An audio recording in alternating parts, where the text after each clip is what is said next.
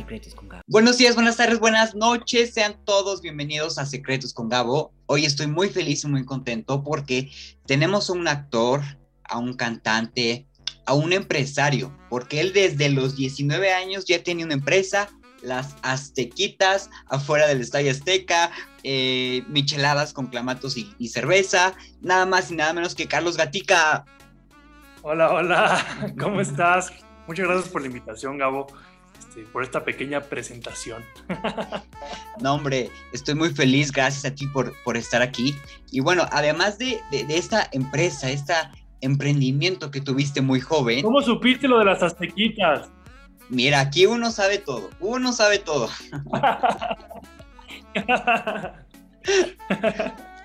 este proyecto. Muy bien. De, ¿Volverías a hacer otro Aztequitas 2.0? La verdad es que fue, estuvo, fue un proyecto muy divertido. Yo siempre he sido muy futbolero. Y, como tú dices, también siempre me ha gustado mucho el, negocio de alguna u otra forma. Y se presentó la oportunidad de, de vender ahí unos clamatos con cerveza dentro del Estadio Azteca. Y, y lo hicimos yo y, y, dos amigos míos. Y la verdad que la pasábamos muy bien, nos divertíamos mucho. Y, nos fue muy bien, nos fue muy bien este, el tiempo que estuvimos ahí en el Azteca vendiendo los clamatos. Y pues fue pues uno de mis primeros como negocillos ahí que, que fui formando. Además de que tenías el lujo de, uno, vender y que podrías llegar a tomar de vez en cuando, ¿no? Claro. Y dos, podías entrar a los partidos gratis, que es lo que veía, te gusta también. Veía todos los partidos, me echaba mis chelas gratis con mis amigos y hasta y, y, y, pues vendíamos y obviamente ganábamos una lanita.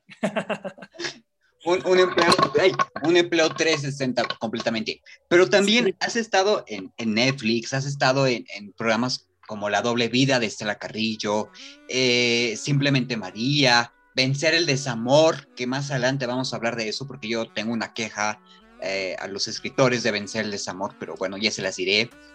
El Capa, Mentiras, el musical, Mist también. Y, es, y también sé que estuviste a punto de no entrar en este mundo de la música, de la actuación. Digo, ya te, te gustaba desde antes, pero ahí por algo ibas a estar en el fútbol. Sí, la verdad es que eh, yo siempre he sido, como, como te dije eh, desde, el, desde, el, principio, muy fanático del fútbol y siempre he estado muy, lega, muy ligado al, al, fútbol. Crecí eh, jugando y prácticamente viviendo de, del fútbol.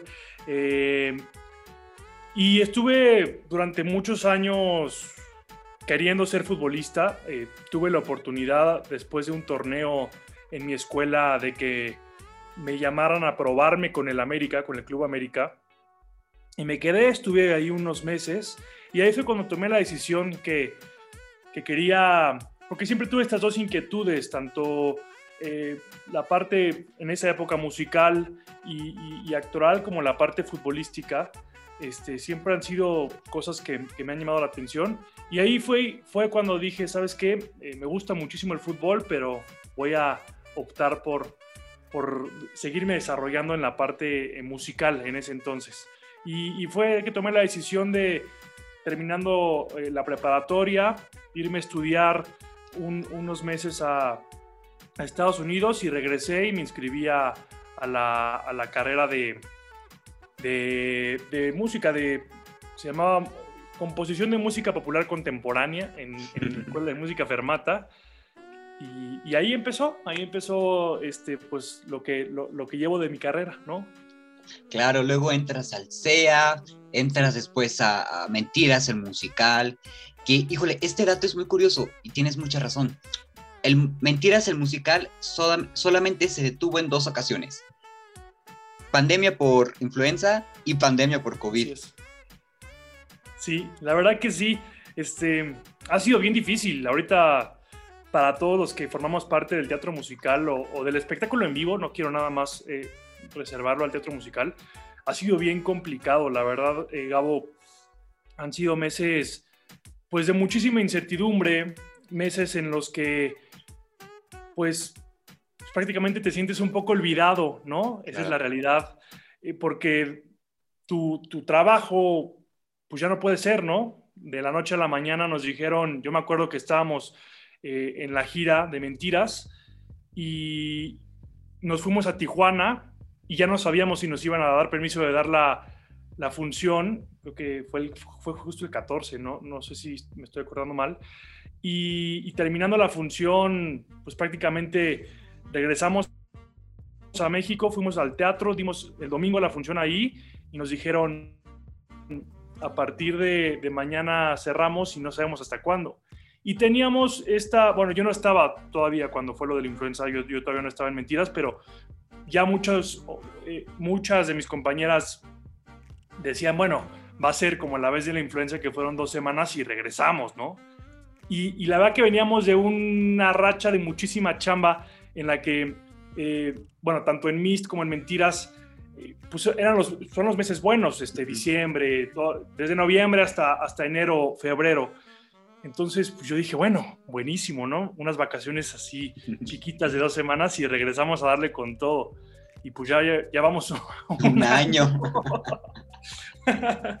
Pero sabes que eh, sí, también a los shows en general, pero creo que en cuanto al teatro y el teatro musical, siento yo que fue un poquito más golpeado, porque eh, conciertos se han hecho en línea y han funcionado, pero que funcione el teatro a, través de streaming tiene un, nivel de potencia y de dificultad mayor.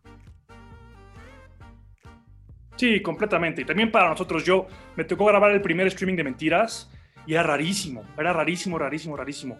Este, el teatro, pues gran parte del teatro se hace pues, con la gente, se hace con, con el vivo, con, con, el sentir ahí al público. La verdad que ha sido bien complicado y lo que pasa también muchas veces se nos olvida que, porque mucha gente dice, bueno, hagan streamings, ¿no? Y los streamings van a ganar también. Pues a lo mejor y nosotros sí, ¿no? Y el, y el productor a lo mejor también. Pero toda la gente que trabaja atrás, les pagan por día de función y les pagan por ir al, trabajo. Entonces, toda, toda la gente que está tras bambalinas, vestuaristas, gente de audio, eh, eh, pues toda la gente que nos ayuda a que, a que, la, a que suceda, eh, los músicos, los, los, bailarines, ellos no cobran regalías de, cosas que ya se hayan grabado antes, mm. o, ellos cobran por día y, y, la verdad que para ellos, tanto como para nosotros, para toda la gente y la comunidad de los shows y el espectáculo en vivo, eh, sin discriminar teatro, lo que sea, ha sido durísimo, ha sido durísimo, durísimo, durísimo. Y pues a reinventarnos, no nos ha quedado la verdad que de otra más que pues hacer otras cosas. Eh, los que tenemos eh, la fortuna de ya haber hecho series, novelas, cine, pues a tocar las puertas otra vez para ver qué se puede abrir, qué se puede hacer pero sí, la verdad que ha sido bien complicado. Pero dentro de la parte buena eh, que ha tenido todo esto es que eh, te pudimos ver de regreso en la música después de este disco, como te explicó, con, con todavía, todavía, hay noches es que despierto y ya no voy a cantar porque se van a ilusionar. Así es, así es, la verdad que sí. Fíjate que a la mitad de la pandemia me escribió Mariano Castrejón. Mariano Castrejón es hoy productor y fue y es de mis mejores amigos, fue de mis primeros amigos en, en, Fermata y siempre compusimos y de hecho canciones de mi disco son, son de él, son, de, son de, su, de su autoría también. Y me invitó a cantar esta rolita con él y la verdad que la canción a mí me gusta muchísimo y pues ya la grabamos así nada más por, por el puro gusto. Y aparte, estos arreglos que le dieron o sea, en toda la canción, pero sobre todo la última parte en la que ya están los dos a dueto como tal, y la, la levó. Ay, muchas gracias. La verdad que es, es arreglo de, de, Marianito. La verdad que es un tipo súper talentoso, súper creativo y, es buenísimo para la música romántica, la verdad es que se la sabe. Bueno, pero tú, tú no digamos, tú no digamos que, que eres malo, ¿eh? Me quedé vacío, eh, no vale la ah, pena. no, no, a mí me gusta cortarme las venas, eso sí, siempre. Oye, y para cerrar esta, esta etapa y pasar al test, ¿habrá música, más música este año de Carlos? Pues la verdad es que no lo tengo planeado. Este, la verdad es que ahorita estoy bien enfocado en la parte actoral cabo, esa es, la realidad. Eh, creo que con Mist y con Mentiras yo lograba eh, llenar mi cuota musical Y ahorita que no tengo esa parte, la verdad que tomé la decisión de, de enfocarme muchísimo en la parte actoral. He tenido, tuve la suerte de cerrar el año pasado con un proyecto espectacular que, que me siento muy orgulloso de formar parte y, que me, pues no sé, como que ese chip actoral me lo, me, lo, me lo detonó todavía peor. Así que estoy más enfocado en esa parte. Pero bueno, nunca sabes, ¿eh? Nunca sabes. Quién sabe, a lo mejor y sí, sería un gustazo para nosotros.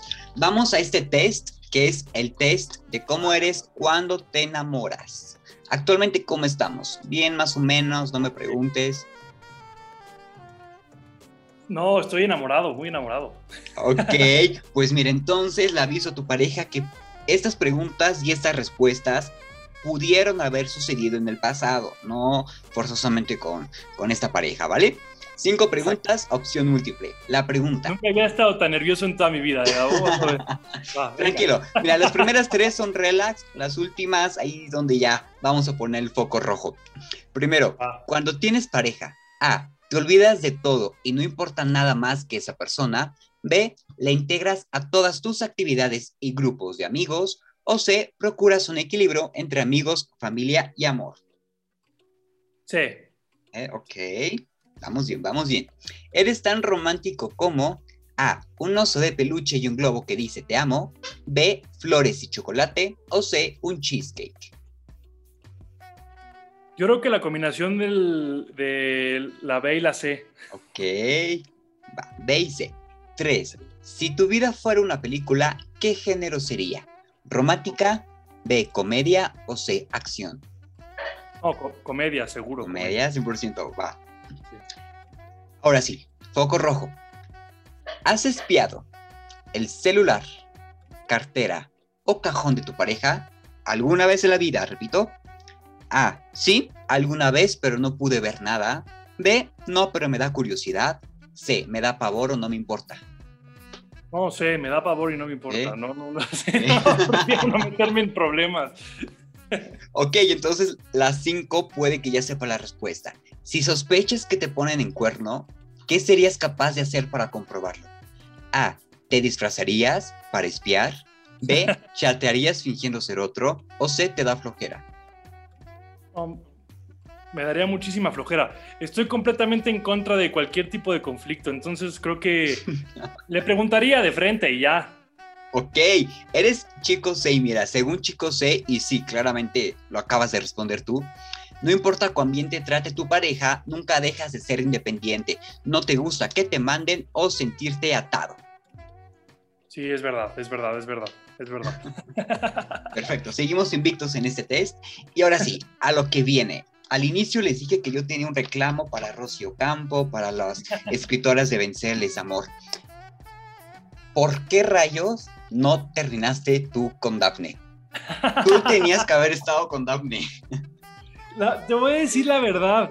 Este, justo platicaba con Julia, que hacía Daphne, el papel de Daphne, me decía, mi personaje se tendría que quedar contigo, no sé qué.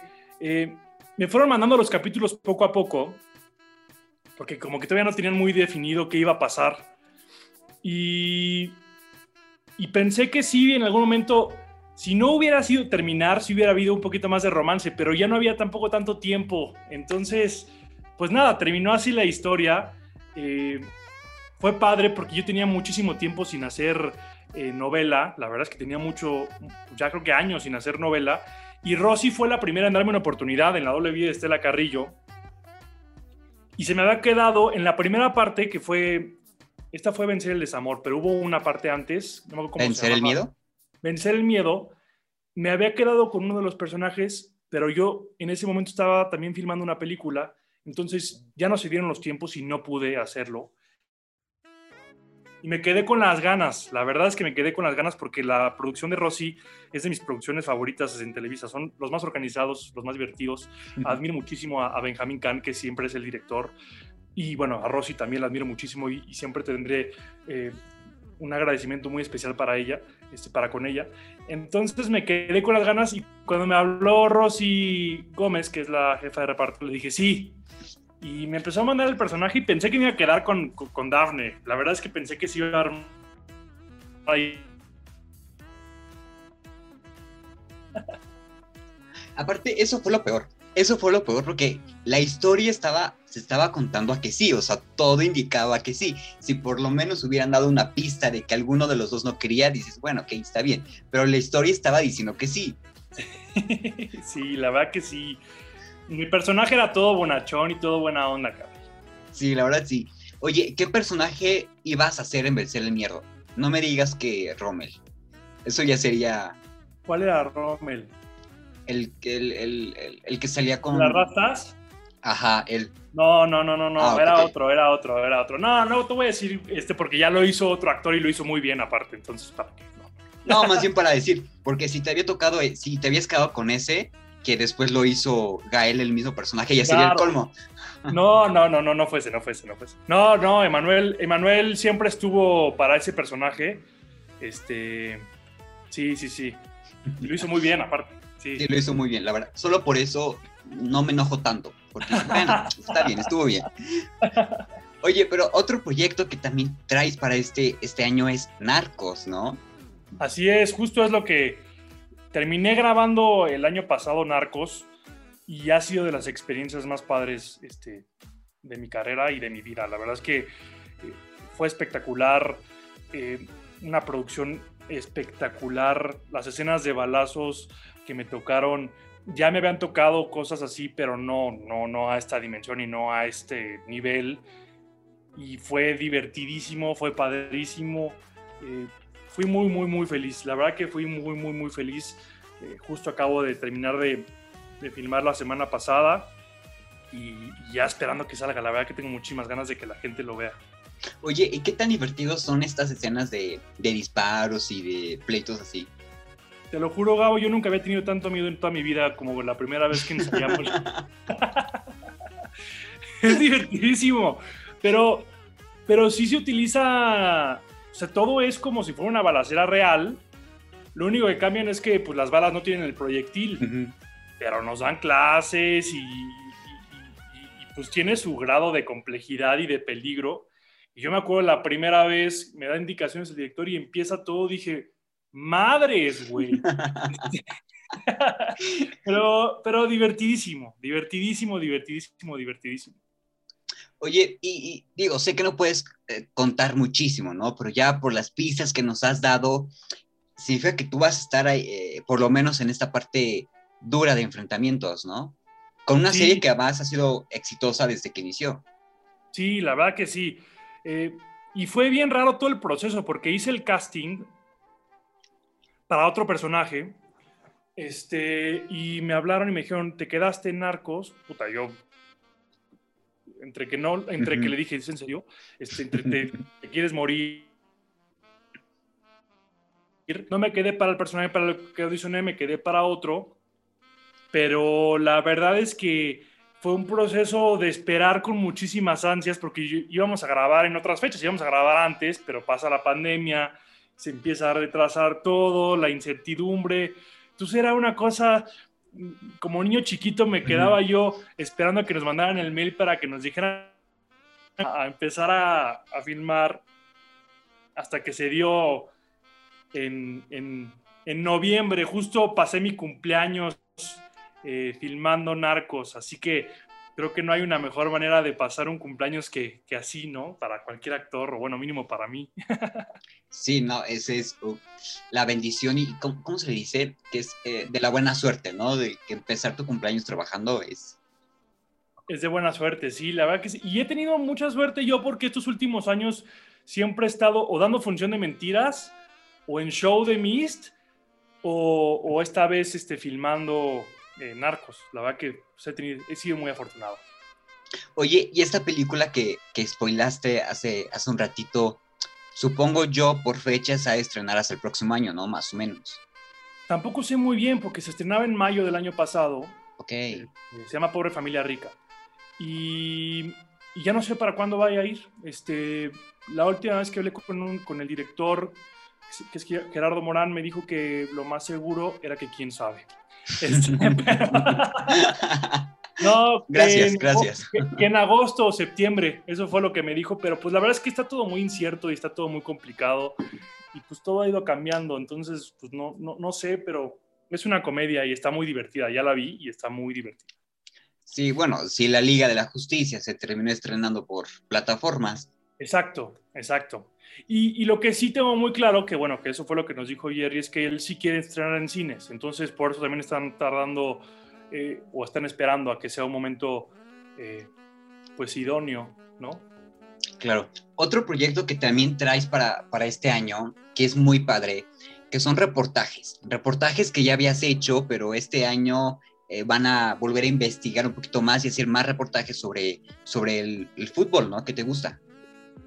Pues mira, te cuento que, como, como te dije desde el inicio, yo soy un apasionado del fútbol, este, loco. Eh, después del último mundial, yo siempre trato de ahorrar mi dinero para ir a los mundiales. Es mi plan favorito en la vida. Entonces, el último mundial regresé con esta idea de, pues no solamente dejarlo en una cosa ahí de hobby, sino tratar o hacerlo un poquito, un hobby un poquito más profesional, ¿no? Entonces, eh, junto con un periodista que se llama Íñigo Arredondo, que trabaja en Universal, eh, nos dimos a la tarea de investigar un poquito qué tiene que hacer un chavito en México para ser futbolista, todo este tema de las mafias que hay detrás y, todo esto. Y sacamos un eh, reportaje documental de la mano de BuzzFeed News que después desapareció eh, y le fue muy bien y la verdad que a nosotros como experiencia nos gustó muchísimo y la pasamos muy bien. Así que estoy empezando ahí otro proyecto con gente que admiro muchísimo además. Este, que digo, todavía no puedo platicar mucho porque estamos en la parte eh, creativa y en la parte inicial, pero igual es con, con, con, con Íñigo y, se sumaron dos personas más que, que admiro muchísimo y que creo que vamos a hacer algo bien padre. Ok, genial, pues vamos a estar pendientes de, de eso. Ya casi se nos está acabando el tiempo, pero antes vamos a una última dinámica. Esta dinámica es la más especial porque necesito que eh, cierres los ojos o los mantengas abiertos, como tú quieras, que te imagines enfrente del espejo y que le digas al Carlos que está enfrente del espejo, Carlos, yo Carlos, a partir de este momento te prometo que, y el micrófono es tuyo. Ah, caray. Este... Te agarré en curva. Sí, sí. Sí, está buena la dinámica. Este. Fíjate que hay un ejercicio actoral que es muy parecido, pero bueno, es diferente porque haces una carta a tu Carlos Chico para contarle cómo vas, ¿no? Ok. ¿Qué ha sido de ti y todo esto? Y. Puta, yo creo que cuando estaba estudiando actuación fue de los, de los ejercicios más complicados que, me tocó hacer, ¿no? Yo lloraba como, como niño, literal. este, ok. Eh, Carlos, a partir de ahora te prometo que voy a seguir persiguiendo todos nuestros sueños y, y voy a, a mantener la promesa de nunca hacer nada que no me apasione y que no me haga feliz. Ok, perfecto. Pues mira, te lo pregunto también porque el nombre de la entrevista no solamente es tu nombre, va acompañado de un animal, que sería la medicina animal.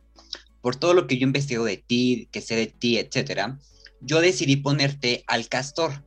Y justamente acabas de decir una palabra que identifica la medicina del castor. El castor es una persona leal y compasivo.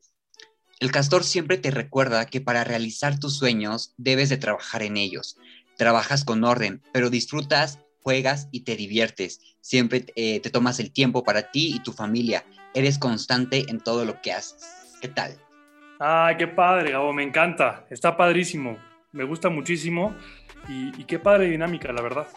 Gracias. Y justamente fue prácticamente lo que dijiste hace rato. ¿Perdón?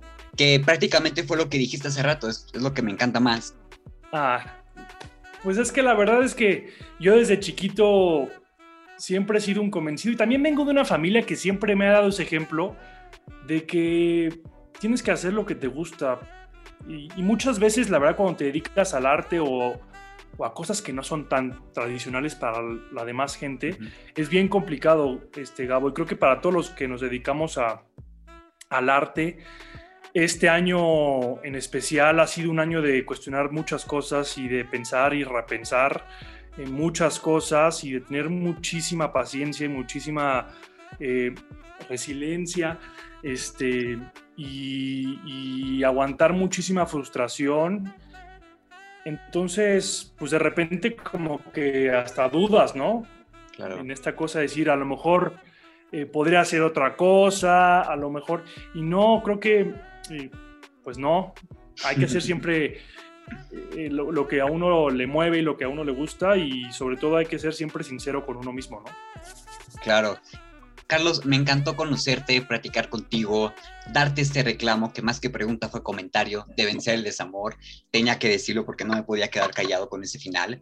Eh, por platicar esos proyectos que vienen para ti. Estoy muy feliz, muy contento de que hayas estado aquí tus redes sociales para aquellos extraños que no sepan quién eres, que vivan en otro mundo. Arroba Carlos Gatica MX, así estoy en todas mis redes sociales. Y no, hombre, al contrario, muchísimas gracias a ti, Gabo, por la entrevista. La verdad que este, la pasé eh, muy, muy, muy bien y, me gustó mucho todas las dinámicas. Mando un abrazo enorme y, en serio muchas gracias por la invitación. Felicidades por, por, el podcast, está bien padre y me encanta la dinámica que haces con, con, lo de los animales y todo está poca madre. Muchas felicidades. Ay, muchas gracias, muchas, muchas gracias. Viniendo de ti es, es un honor también, gracias. Hombre. A todos los que se quedaron hasta el final, gracias por escucharnos.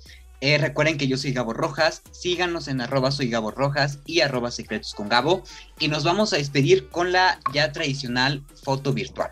¿Te parece? Déjame, me pongo tantito más en la luz porque estoy...